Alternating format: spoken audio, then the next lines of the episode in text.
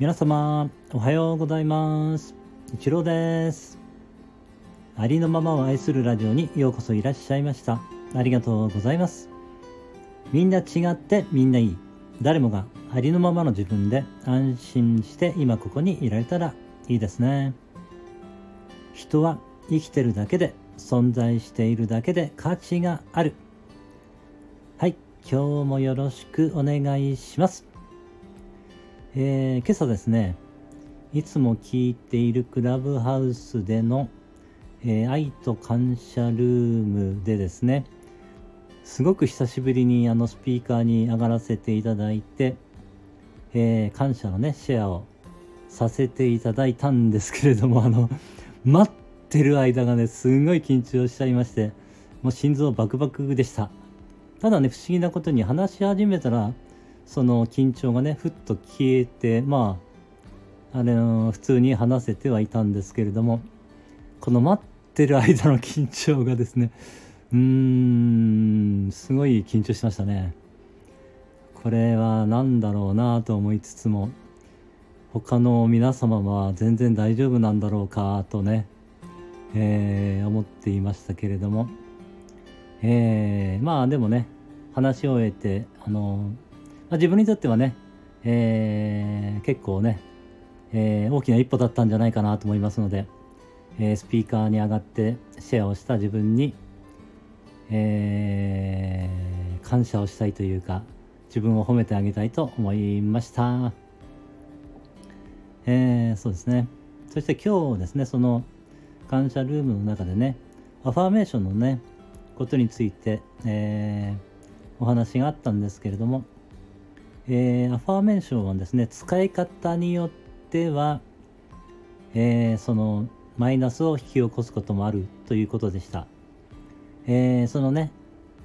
何て言うんでしょう自分の、え本当にやりたいことに関するですねですから価値観に合ったアファーメーションであれば有効ではあるんですけれども、え、こう何て言うんでしょうね自分の本当のえー、その望んでいることでない、えー、ことでアファメーションをね、えー、作ってそのアファメーションを唱えることは、えー、あまりしない方がいいみたいですね、えー、自分の価値観に合ったアファメーションを自分で作ってねそれを唱えることは効果があるみたいです、例えばあの、えー、パン屋さんでしたらねえー、自分は世界一のパン屋だみたいなね。そういうアファーメーションは、えー、その人ね。その人のも価値観に合ってるということになりますので、えー、有効であるということですね。えー、例えば歌を歌ってる人だったらね自分は本当に、えー、素晴らしい、